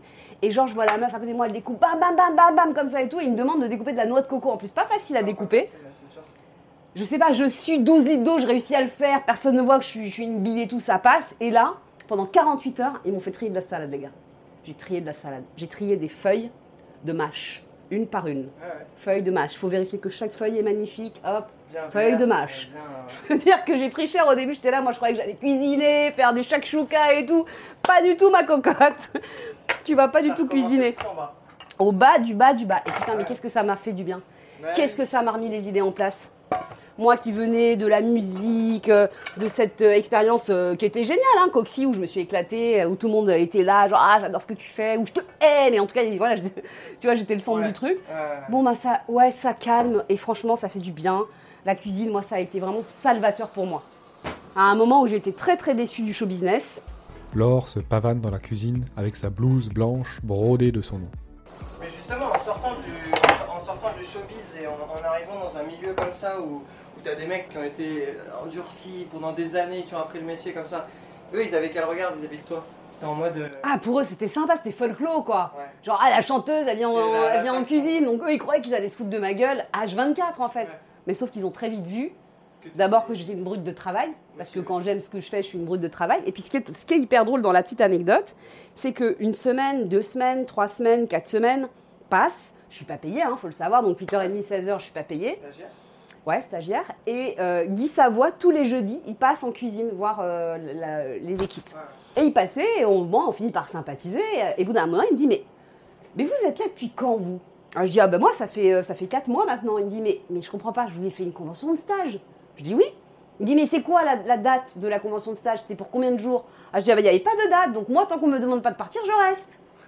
Et il était, mais pété de rire. Il me dit, mais c'est quoi cette ovni, là? C'est quoi cette nana, là? D'où elle sort, quoi Elle est là, elle se fait elle est là, elle n'est pas payée, elle se fait déglinguer, elle est, euh, elle est à fond, elle travaille plus d'heures qu'on ne lui demande en plus, parce que je, faisais des heures sup. Bah oui. Parfois, euh, il me disait, ouais, tu veux venir faire le service du soir? Bah ouais, de ouf, tu vois, je voulais tout apprendre, quoi. Donc moi, j'étais vraiment genre, waouh, une enragée de, je voulais tout apprendre. Et puis ce qui était hyper drôle aussi, c'est que je faisais vraiment ma zézette, quoi. Parce qu'en fait, ouais, je repartais de là-bas, jamais les mains vides. En fait, en gastro, ça jette beaucoup. Ouais. Puisque tout ce qui n'est pas frais du jour, c'est jeté. Bon, bah, autant te dire que j'ai fait goûter du Guy Savoie à toute ma famille, plus amis, plus. Les gens, ils me passaient chez WAM, ils savaient qu'il y avait des brioches de chez Ouais. Guy Savoie. C'est le côté positif de ce métier-là aussi. hein. Ouais, C'est ça qui est cool. ouais. Et en fait, moi, mon rêve, pourquoi je restais là-bas et que je voulais pas partir, c'est qu'en fait, toutes les euh, semaines, un nouveau de l'équipe faisait un petit déj pour tout le monde. Ok. Et venait avec son terroir, et donc faire découvrir les produits de son terroir, la cuisine de sa famille qu'il aime, etc. Et moi, mon rêve, c'était de faire le petit déj. Mais j'avais aucune légitimité. Donc, il fallait que je laisse passer tous les gens de l'équipe et que je trouve un moment où il y avait personne. Et j'ai réussi à avoir mon créneau et je leur ai fait. Alors là, par contre, je les ai éclatés. Et J'étais trop contente. Bah ouais. J'étais trop contente parce que d'un coup, c'était des, des vrais chefs. Ouais. Et moi, j'avais- je leur ai fait découvrir des trucs qu'ils connaissaient pas. Genre, par exemple, j'ai une recette de euh, une entrée qui, est une mangue mozzarella Ouais. que j'adore faire. Et ils étaient là, waouh, mais c'est trop bon et tout. Ils ont vraiment halluciné sur mon assaisonnement, sur, euh, sur ma recette, mes recettes. Je leur avais fait des lasagnes, je leur avais fait des petits sandwichs tunisiens parce que moi, je suis pas française d'origine.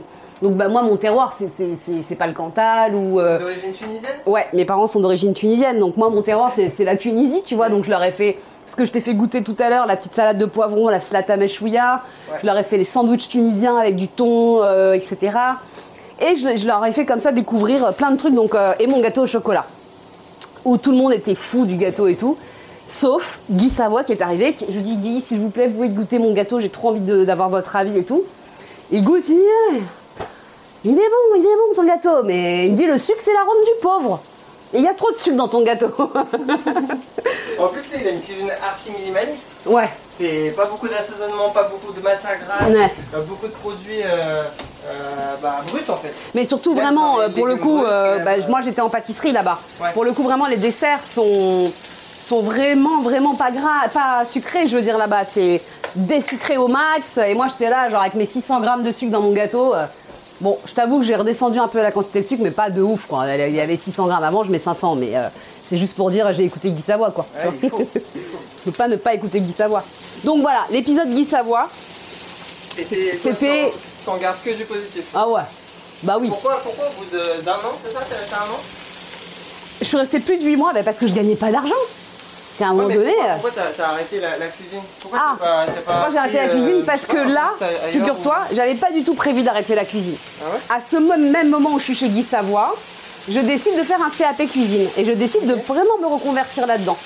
Ok, j'ai pas monté mon resto, mais au moins j'aurai un CAP cuisine. Ouais. Et du coup, je pars là-dessus et je fais ce truc euh, que- qui est lancé par Thierry Marx, qui est un, un truc de réinsertion professionnelle. Et donc, sur 200 candidats, ils en prennent 20. Et ces 20 candidats, ils vont les former en, en accéléré à un CAP cuisine. Ouais, je vois, je vois très bien. Je fais un premier courrier, une lettre de motivation, avec Guy Savoie qui m'écrit une lettre en me recommandant, etc. Et je suis validée euh, parmi les 20. Avec la recommandation de Guy Savoie, Je pense que euh, ça joue, mais bon, je pense quand même que ma lettre, elle était bah oui, aussi, euh, elle était sympa. profil. Et du coup, euh, je, moi, je suis partie dans ce process. J'ai mon rendez-vous de rencontre avec euh, Thierry Marx et le jury. Ouais. Et là, je reçois pas un coup de fil de ma d'une de mes très bonnes amies, Justine Fraioli, Ah. qui me dit écoute, euh, là, euh, il y a Camille Combat, que tu connais, qu'avec on a fait ensemble le podcast, et qui me dit écoute, là, il y, a- il y a Camille Combal qui cherche une, une co-animatrice pour son émission, sa nouvelle émission. Il fait un morning. Et euh, je, lui ai, je lui ai parlé de toi. Il, était hyper emballé. euh, il m'a dit que vous étiez déjà rencontrés rapidement Sur Virgin Radio, c'est ça? Sur Virgin Radio. Ouais. Et, il me, et elle me dit, écoute, il veut te rencontrer. Donc euh, je fais, bah, tu sais, moi, je fais plus du tout ça. Je suis en cuisine et tout, mais la radio étant mes premières amours, j'avoue que j'ai vachement de mal à refuser. Donc je lui dis, écoute, ok. Et là, je vais passer le casting. Et au premier casting, je sais que c'est moi. Ouais. Il y a une alchimie. le- il y a le- Ah, il y a une alchimie de fou. Ah, Et surtout, je sens, et j'ai le producteur de l'émission dans mon dos, mais je sens qu'à chaque fois que je ris, ils sont, ils sont, ils jubilent. En fait, moi j'ai un rire très communicatif. Exactement. Un rire que un mec dans le train un jour m'a dit, un rire agricole. Pendant qu'elle rigole, elle sort des bottes de basilic taille de son frigo et saupoudre le wok. T'en mets pas Bah. un peu trop, euh, chef? J'en mets beaucoup, mais il y a de la viande qui va arriver, il y aura la sauce, t'inquiète. T'inquiète, chef. C'est. Non, non, t'inquiète. Je- je- c'est ma- En fait, je mets une petite botte par, euh, par recette. Ok, parce que là, euh, Non, mais bien. il y a beaucoup de basilic taille dans cette préparation quand Il même. y a beaucoup de basilic taille et c'est ça qu'on va, hum, qui va donner un bon goût à mon bœuf. Ok. Non, ça va, regarde, il n'y en a pas tant que ça. J'ai confiance, j'ai confiance. Alors attends, parce que là, j'ai un petit problème de poignée avec ce putain de wok. Et bien sûr, je dis énormément de gros mots. Euh, Ça, je sais pas ce que vous en ferez, hein, mais je dis beaucoup de gros mots. Alors, qu'est-ce qu'on va faire? On va préparer un petit bouillon de poulet. Hop, pendant ce temps que les légumes y reviennent un peu, Ouais. je l'ai foutu où mon bouillon? Il est là.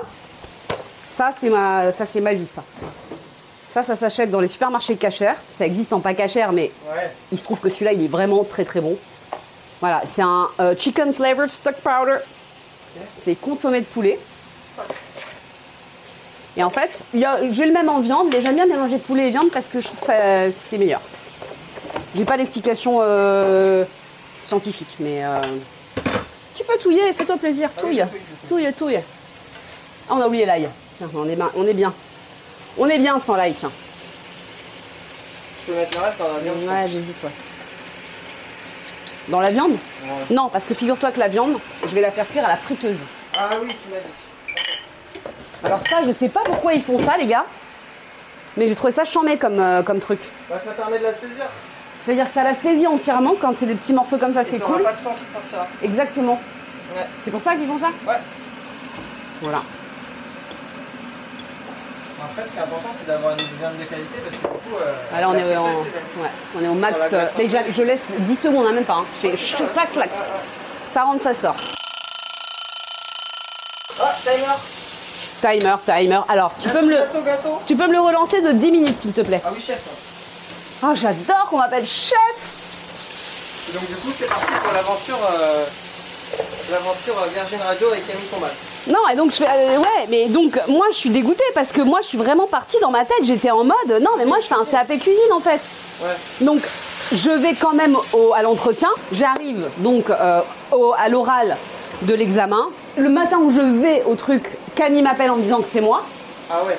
Et je dis au gars, écoutez, je viens d'être choisie pour, euh, pour un boulot et je peux pas le refuser. Enfin, ça serait, je serais folle de le refuser. Ouais. Mais je veux vraiment faire cette formation. Est-ce que je peux faire les deux? Et en fait, les, gars me disent, vous êtes super, mais en fait, vous vous rendez pas compte de l'investissement que demande votre travail à venir et que demande la formation. Ah, pas. Donc non, vous pouvez pas faire les deux. En revanche, on sait jamais, des fois que ça fonctionnerait pas, revenez nous voir. Ok. Mais sauf que ça a cartonné. Oui. Ouais, c'était resté combien de temps avec, euh, Quatre avec ans. Camille Euh, trois saisons, je crois. Pas quatre ans, trois saisons, je crois. Ça marchait, hein. Et ça cartonnait. On est, on est vraiment, on a fait que monter, monter, monter, monter dans tous les sondages, euh, non-stop, non-stop, non-stop, quoi. Et est-ce que tu te rappelles comment on s'est on s'est rencontrés En tout cas, comment on est rentré en contact la première fois? C'est moi qui t'ai rentré en contact. Euh, alors tu veux que je te dise la vérité? Ah ah ah, vous voulez du croustillant? C'est bande de petits cons On veut toute la vérité, rien que la vérité. Je regarde Objectif Top Chef Ouais. Et je te trouve trop beau. et je me dis, mais il est trop beau lui J'avais une tête de bébé. Mais ouais, mais c'est là que je suis folle parce que moi j'avais au moins déjà 30 piges, tu vois. Quel âge C'était quelle année C'était 2013. Donc euh, 2013, euh, j'avais euh, bah, presque 10 ans, des 18 ans, 19 ans, un truc comme ça. Et moi 2013, j'ai quel âge Euh, ah, je suis nulle, j'ai du mal avec les âges. 50 Waouh Ok, donc ça charrie très fort. Ça, c'est très très dur. D'accord. Non. Non, aujourd'hui, je vais te dire, j'ai 45 ans. Moi, j'ai aucun problème à dire mon âge parce que je fais Donc 10 ans t'avais, moins. ouais, allez, t'avais entre 30 et 35 ans. Voilà. Mais quand même, j'ai dit, mais qu'est-ce qu'il est beau celui-là Ok. Mais comme un truc, euh, bon voilà, euh, je savais très bien que j'allais pas venir te draguer, quoi, tu vois, t'é- t'étais tout petit, tout mignon et tout. Mais quand même, j'ai eu un petit euh, crush, tu vois. Et puis bon, après le temps est passé, et, euh, et rappelle-moi, je t'ai contacté pour.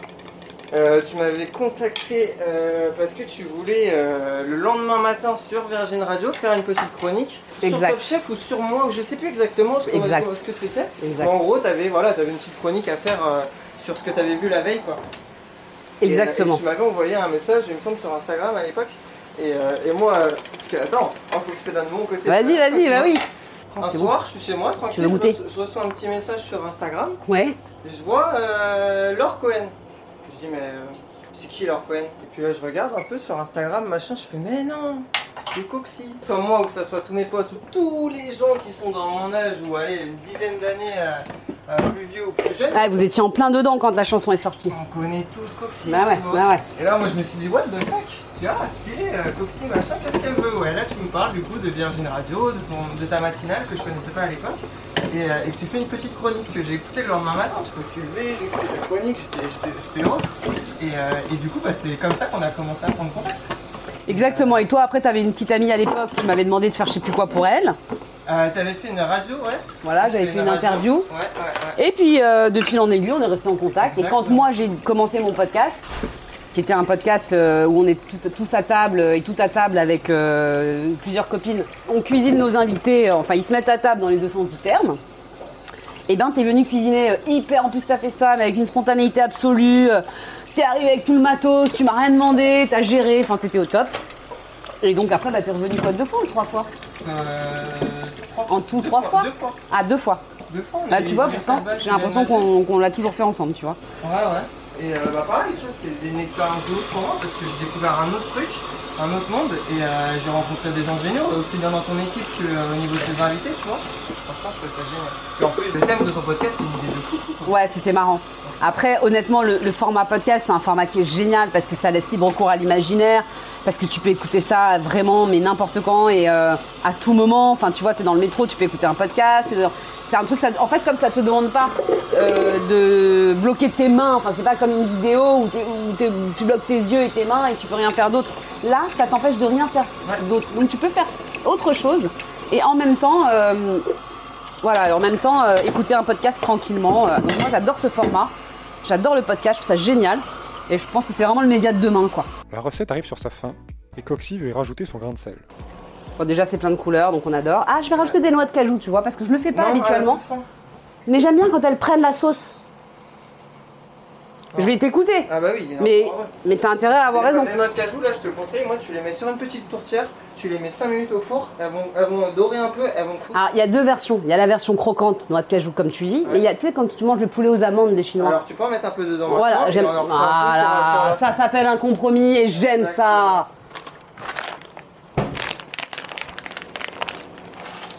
Yes. Je Magnifique. vais en mettre un peu plus quand même. Hop. Et effectivement, on mettra des petites croquantes sur le dessus. Alors normalement, je mets du poivre noir. Mais comme je ne sais pas si mes beaux-parents vont aimer ou pas, je l'ajoute sécure, j'en mets pas. Mais en même temps, je me dis quand même une petite botte ou deux, ça serait sympa. ouais. Alors, Voilà, un petit peu, pas trop, mais un petit peu. voilà. Ah mais attends, j'ai un poivre de ouf. Il paraît que c'est le meilleur des poivres, lui. Grain de poivre Telly Cherry. Tu connais toi Oui, oui, Kelly euh, petite euh, province indienne, c'est bien ça C'est bon ça Ah oui, oui, oui. Il m'a dit c'est un des meilleurs poivres du monde. Ah oui, oui, ça envoie du steak, ça. Alors quoi en, Dans un moulin Non, non, non. Comme mettre, euh, Ouais, ouais, comme ça. Après, t'en mets pas trop, tu vois, t'en mets, t'en mets quelques grammes. Genre ça Ouais. Voilà, c'est bien. Et de toute façon, comme il va cuire, tu sais, il va. Ouais, ouais. Quand, si tu croques dedans, ça, ça posera pas de problème. Ok. Il va infuser tranquillement, ça va être. Donc notre base, en fait notre bœuf il est prêt. Ouais. Et juste maintenant ce que je vais faire, c'est que je vais faire cuire ma viande et après je vais tout éteindre, la mettre dedans et laisser cuire, euh, en fait juste réchauffer avec le... C'est ça. Pas de cuisson supplémentaire pour le bœuf. Juste Ça, le petit coup de j'en rajouterai un petit peu après. Ma fiche sauce, on va y aller tout de suite. Donc moi, je suis une meuf, je cuisine avec aucune proportion, je cuisine Ouais, que j'ai l'habitude, euh, voilà, je connais, je connais mes produits, euh, je sais ce qu'il faut. Et puis après, je goûte. Ça, c'est, tu vois, la différence entre la cuisine et la pâtisserie. C'est pour ça que Oui, j'aime la cuisine. ouais, en pâtisserie, c'est vrai qu'on peut pas faire ça. Voilà, Le gâteau, il est pas volé pas du tout. Nice Magnifique. Hop, on va le sortir quand en fait toute la croûte elle va commencer à craquer de partout. Mmh. Ça voudra dire qu'il est prêt. Tu vois, j'ai des petits repères. Alors, délicatement, on va venir cuire notre viande en deux fois. Parce que je pense que ça ne Ah rentre oui. pas là-dedans. Non, deux fois ça passe. Hmm, Ouais. Hop. Merde, merde, merde, merde, merde, merde, merde, merde, Attends, j'ai fait de la merde. Donc vraiment, comme elle est très chaude, mon huile. Elle s'interrompt pour se concentrer. Elle retire le bœuf de la friteuse, puis reprend. Donc voilà, la radio, ça a été une aventure géniale. D'abord parce que tu te lèves le matin à 4 du mat et que ben, tout le monde dort et que tu es au courant de tout ce qui s'est passé dans le monde avant que les gens se réveillent en fait. Tu vois, euh, Puis t'avais une équipe géniale. équipe géniale, Camille ultra douée avec qui vraiment mais je me suis mais marrée mais comme une folle. Et, euh, il est drôle, lui. Ouais, franchement, il est drôle, il est, c'est un, c'est un bon gars quoi. Ouais. Donc même si les médias euh, bêtement racontent qu'on a eu des embrouilles, ah, on n'a pas eu des embrouilles, c'est juste qu'à un moment donné j'ai voulu partir et que euh, c'est, c'est- pour lui c'était pas cool parce que ça se passait bien et qu'il n'y avait pas de raison que je parte, sauf qu'à un moment donné, bah, comme dans toute carrière quoi, on te propose une- un autre poste. Ouais. Avec les choses qui te manquent dans le tien, bah là on te dit bah là tu pourras faire ci, tu pourras faire ça, et puis avec le double, de- le double du salaire, donc on va pas, on va pas se mentir, à un moment donné on travaille aussi pour l'argent. Et euh, quand tu te lèves à 4h30 du mat tous les matins, ah bah ouais, t'as, t'as envie d'avoir un peu de sous quoi. T'as envie d'avoir une petite compensation. quoi cette autre proposition? Et c'était énergie. Énergie. Et donc je suis partie bosser sur énergie et honnêtement, comme quoi, ben tu payes pour apprendre dans la vie. C'est le pire choix que j'ai fait en fait.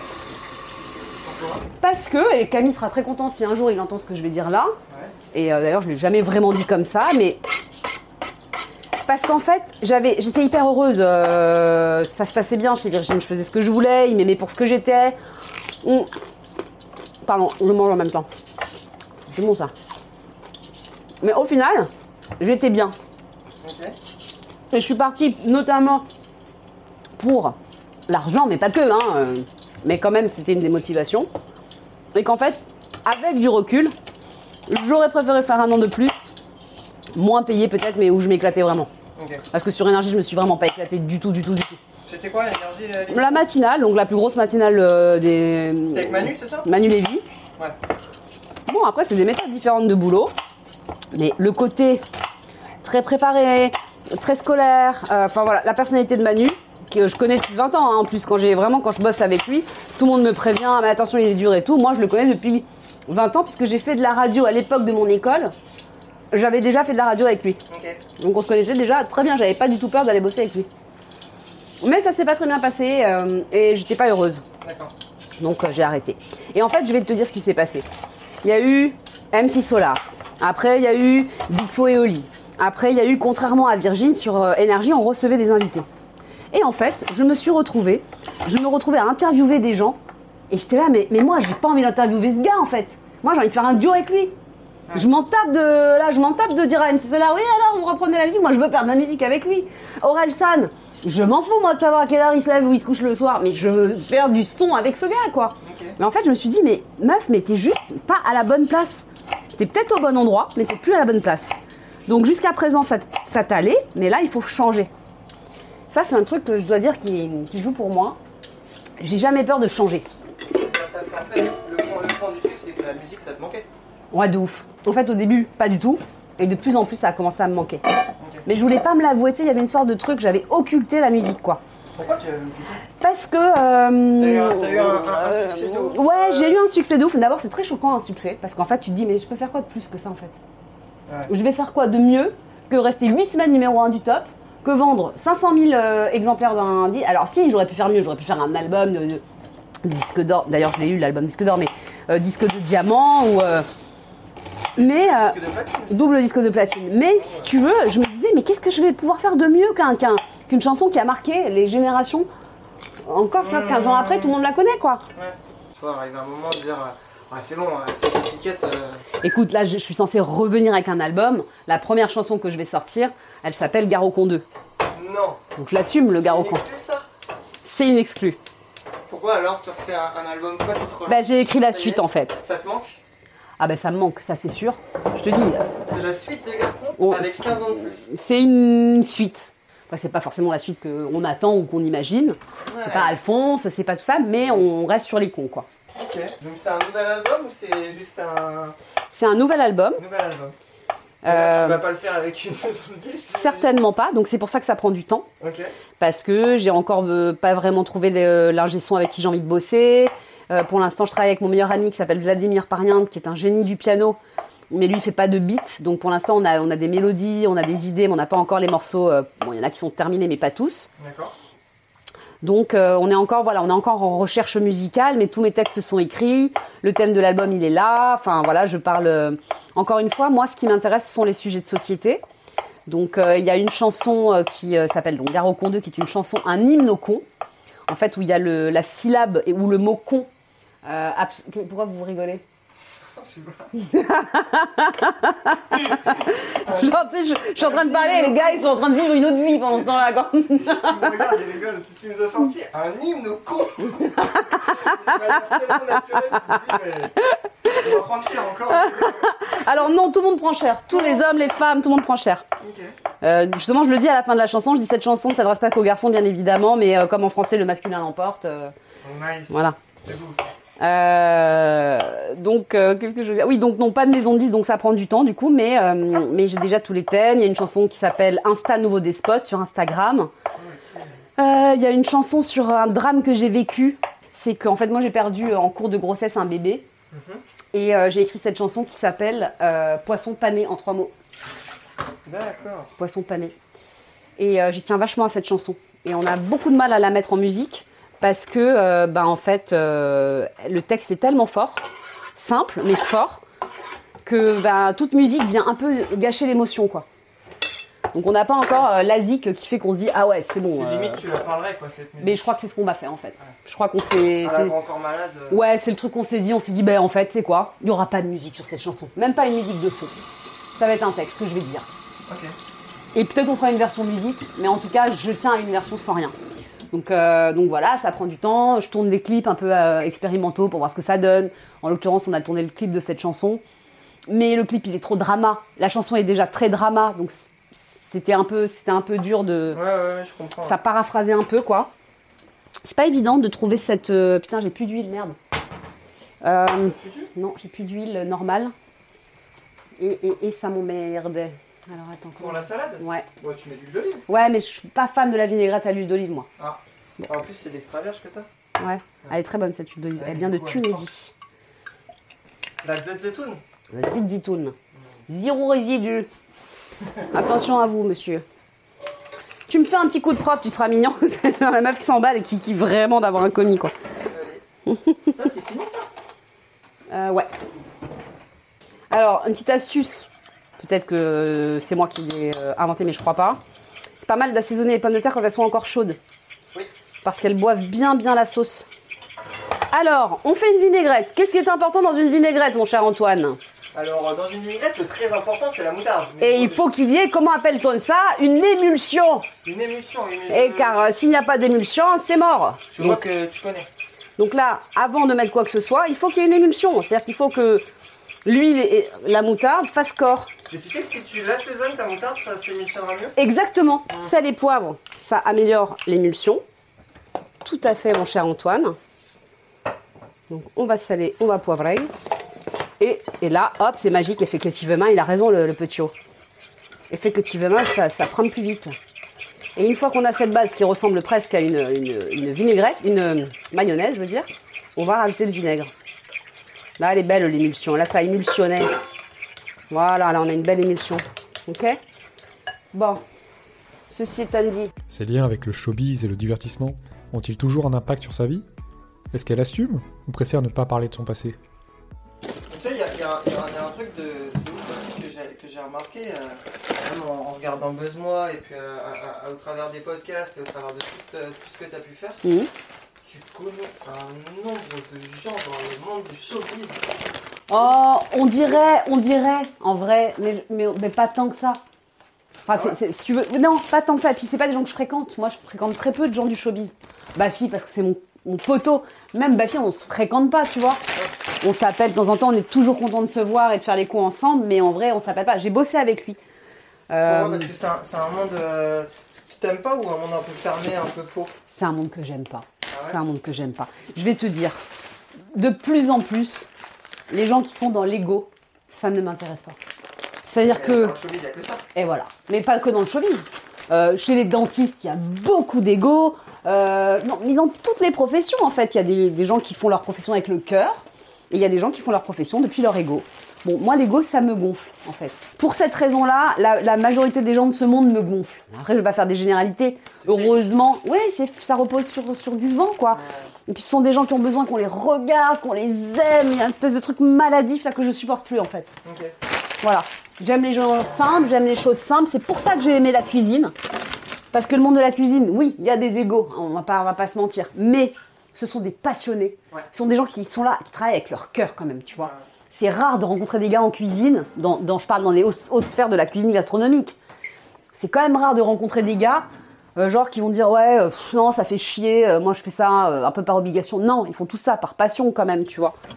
Après, le, fait que la cuisine se passe à la télé, qu'il y ait beaucoup de chefs qui sont devenus des chefs stars, par contre, des fois, ouais, tu commences à voir des mecs, t'as envie de leur dire Oh, bonhomme, on est cuisinier. Ouais, c'est ça, redescend sur terre, on sauve pas des vies, quoi. Ouais, c'est ça. Mais, euh, Mais moi, j'ai envie de leur dire aussi dans le showbiz. Mais les gars, mais vous sauvez pas des vies, quoi. Ok? Là, au même moment où tu es en train de faire le connard à la radio, moi, j'ai mon cousin qui est en train d'opérer un, un gars qui est en train de lui retirer toute sa peau et de lui changer toute sa peau, parce que sinon, il va mourir. Donc, si tu veux, il y a des gars qui innovent sur la médecine, qui sauvent des vies. Qui, euh, et nous, on est là, genre, euh, on fait trois chansons et ça y est, on devrait être le centre du monde. Euh, redescendez un peu sur terre, quand même, quoi. Ouais. Enfin, moi, ça m'a un peu saoulé, je dois avouer. Mais t'es obligé de cultiver un peu quand même. Franchement, je cultive pas trop. Ouais. Non, je cultive pas trop. Moi, je fréquente pas trop des gens qui sont dans le, dans le, dans le monde du showbiz. Après, voilà, j'en connais, donc ça me fait. Il y en a que j'ai plaisir à croiser. euh, Non, en fait, je vais pas mettre ça. Voilà. Il y en a que j'ai plaisir à croiser, et puis d'autres où juste je calcule pas, puis voilà. Enfin, je- j'en fais pas non plus un combat, tu vois. Et là, on va rajouter le petit élément qui fait toute la diff. La ciboubou. Ah, voilà, j'allais dire. Petite et bien Merde, sûr, bien sûr, on a de la ciboulette. Tu veux que je te la cisèle la ciboulette Ah non, tu vas voir comme je la cisèle bien. T'es sûr de toi Ah ouais. Attention. hein. Non, tu Là, vas je vais voir. être critique. hein. Tu vas voir. Ok, je te regarde. Je la cisèle très très bien. Je prends d'ailleurs mon couteau de chef pour la ciseler. Mhm. Alors, viens voir mon ciselage. Dis-moi ce que t'en penses.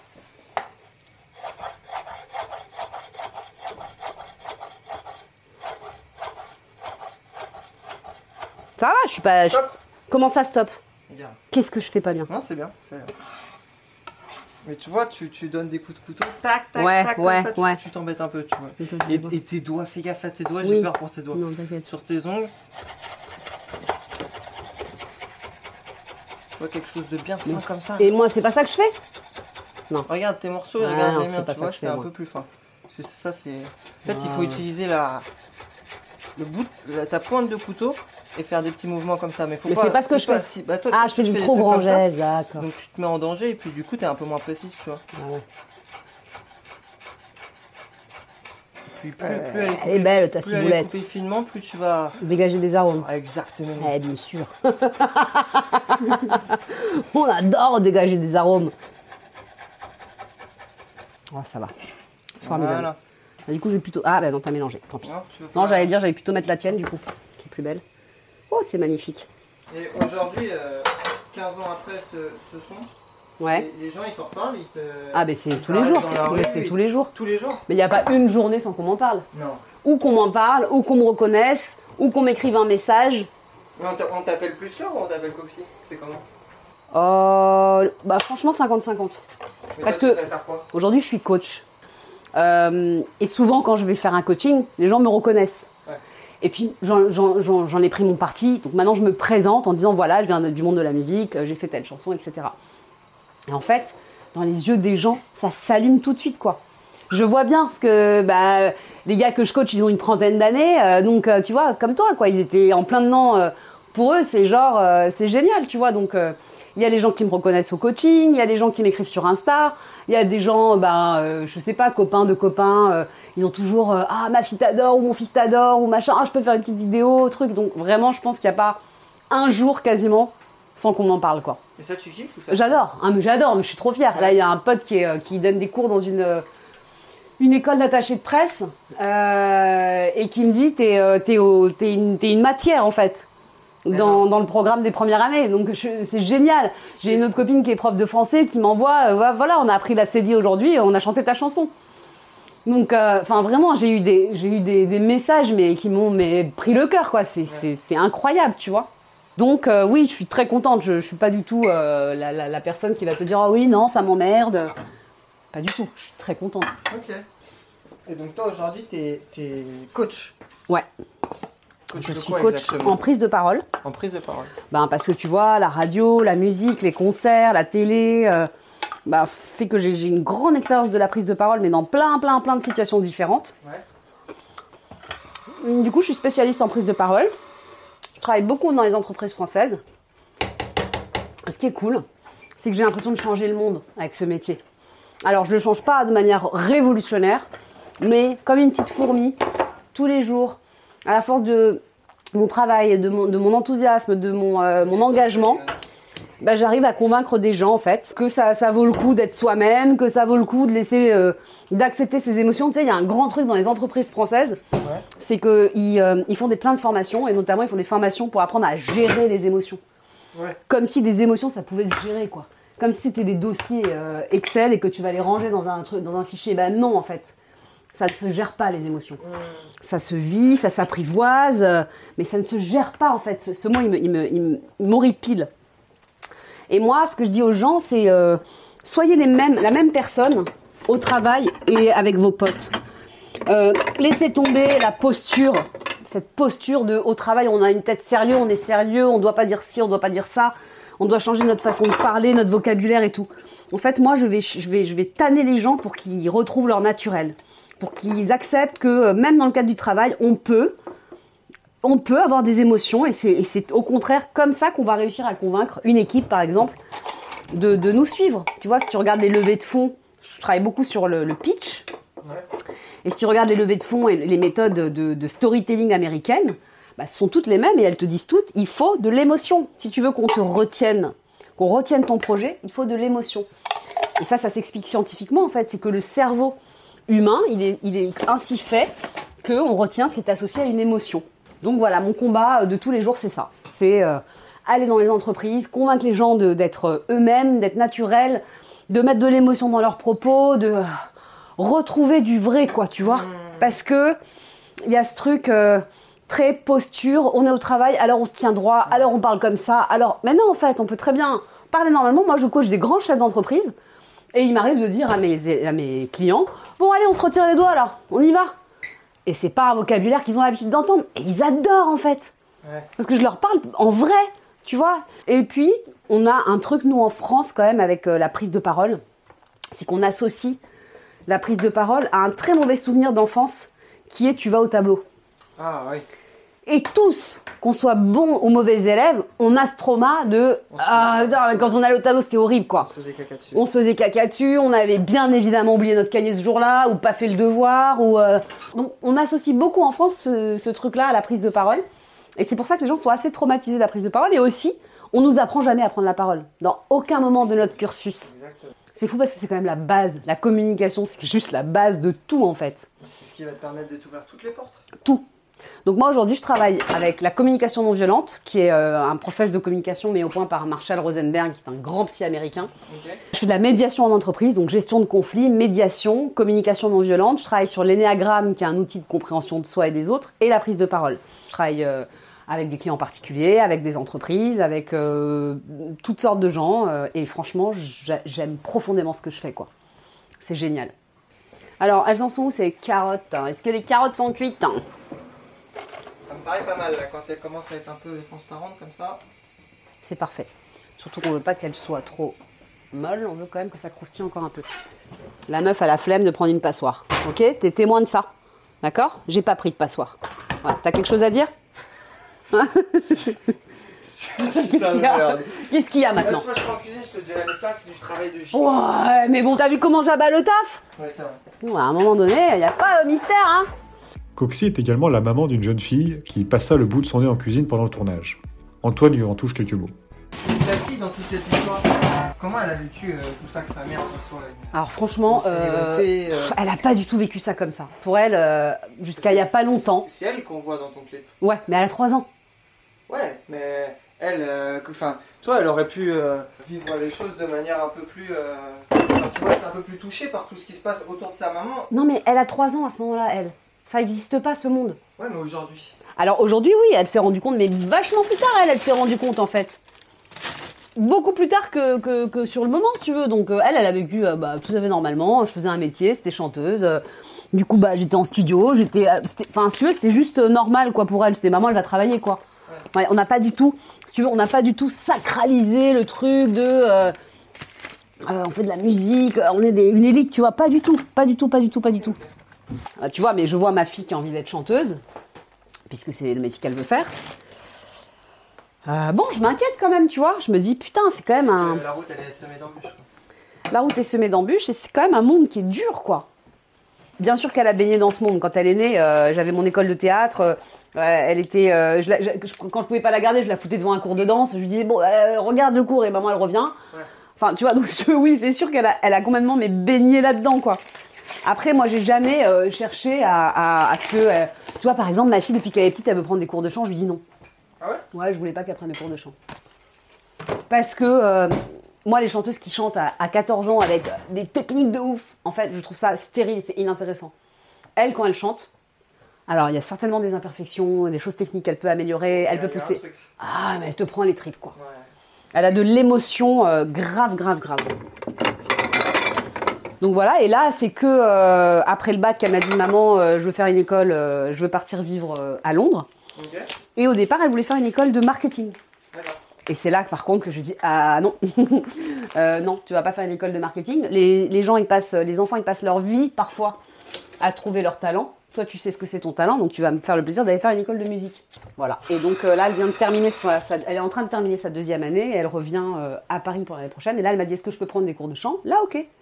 Là, ça a du sens. Euh, là, euh, t'as- t'as- ton côté brut, il, il bougera pas. Il est, il, est, il est bien ancré, tu vois. Maintenant, tu peux travailler la technique, c'est intéressant. Mais j'avais pas envie que ça devienne une grosse technicienne, euh, tu vois. Un peu de poivre encore sur ma viande avant de la mélanger avec le reste. Hop.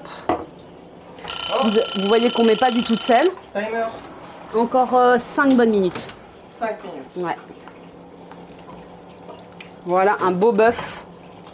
Donc en fait, ma viande, elle est pas, quasi pas cuite, mais je la cuis pas plus. D'abord parce que tout à l'heure, je vais réchauffer. Ouais, puis là, de toute façon, elle va et puis là, elle va continuer de cuire tranquille avec ses petits légumes et une bonne odeur, une bonne, un bon goût. euh. Tu Alors, connais la, la température euh, où la viande rouge cuit? Non, dis-moi. 54 degrés. Donc là, t'es largement au-dessus de 54. Elle va, elle, va, elle va baisser tout doucement, c'est nickel. Là, t'es bien. C'est pas mal. Ouais. Tu veux goûter? Ouais, on va mettre un doigt. On va laisser un peu euh, tout euh, reposer. Mais c'est pas mal. Oh putain, oui. Oh putain. Oh putain. Ah oui, oui. Est-ce qu'on est bien? On est bien. On goûte le plat. La cuillère porte une explosion d'effluves asiatiques dans la bouche. Le bœuf, accompagné du subtil mélange sucré-salé, fait ressortir la sauce yakitori qui accompagne le plat principal. Qu'est-ce que tu dirais à, à la petite Laure de 15 ans qui commence sa vie? C'est génial, parce que cette question, je l'entends tout le temps poser et tout ça. Je me dis tout le temps que c'est une super question et je me suis jamais demandé ce que moi je répondrais. Ouais, fais-toi confiance. euh, confiance en la vie. Surtout en la vie, parce que rien de ce que tu prévois dans la vie n'arrive. Regarde, t'as prévu un truc, regarde, tu, tu es le premier à savoir que ça n'arrive pas. Ou pas comme tu avais prévu en tout cas. Et je trouve ça génial parce qu'en fait, life, c'est la phrase de John Lennon, life, it's what's happened while you're busy making other things. Ça veut dire la vie, c'est ce qui se passe quand tu es en train de faire des projets. Quand tu es en train de décider que tu vas faire ça, ben en fait, la vie, elle est en train de t'amener ailleurs, quoi. Et moi, j'adore ça. Il y a quelques moments dans ma vie où je voulais tellement quelque chose que j'arrivais pas à lâcher. Et qu'en fait, c'est quand j'ai lâché que j'ai obtenu ce que je voulais vraiment, mais que j'ignorais que je voulais. Euh, c'est quand j'ai lâché le métier de comédienne que euh, m'est arrivée la musique. C'est quand j'ai lâché la musique que m'est arrivée la cuisine. C'est quand j'ai lâché la cuisine que m'est arrivée la radio. Bref, c'est toutes les fois où j'ai lâché dans ma vie euh, qu'il s'est passé des trucs. Plus que toutes les fois où je me suis acharnée, même si le fait de m'être acharnée m'a quand même mené là où je suis, tu vois. Mais voilà, c'est ouais, le conseil, c'est fais confiance à la vie. Ok, Elle est, elle est cool la vie. nice. Pas pour tout le monde, mais euh, Ouais, mais comme tu dis, c'est des expériences, c'est des fois même les échecs qui font que. moi j'ai beaucoup plus appris de mes échecs dans la vie, Tous. mais mille fois. mille fois. échecs, hein. Merde, j'ai mille fois plus appris de, euh, de la galère qui a suivi euh, garçon, machin, le, le changement de carrière et tout, que de- du succès. Le succès, j'ai juste appris que oui, bon, bah, j'avais besoin d'amour et que c'était finalement pas ça le vrai besoin en fait. Mhm. Voilà, voilà. Et ben Bon, on est bah, bon. C'est magnifique. Et c'est ben merci, Bien. euh, merci beaucoup parce qu'en fait tu, tu m'as permis de finir un truc qui était quand même difficile à finir en ce temps un peu court. Allez, viens là, fais un bisou à Tata.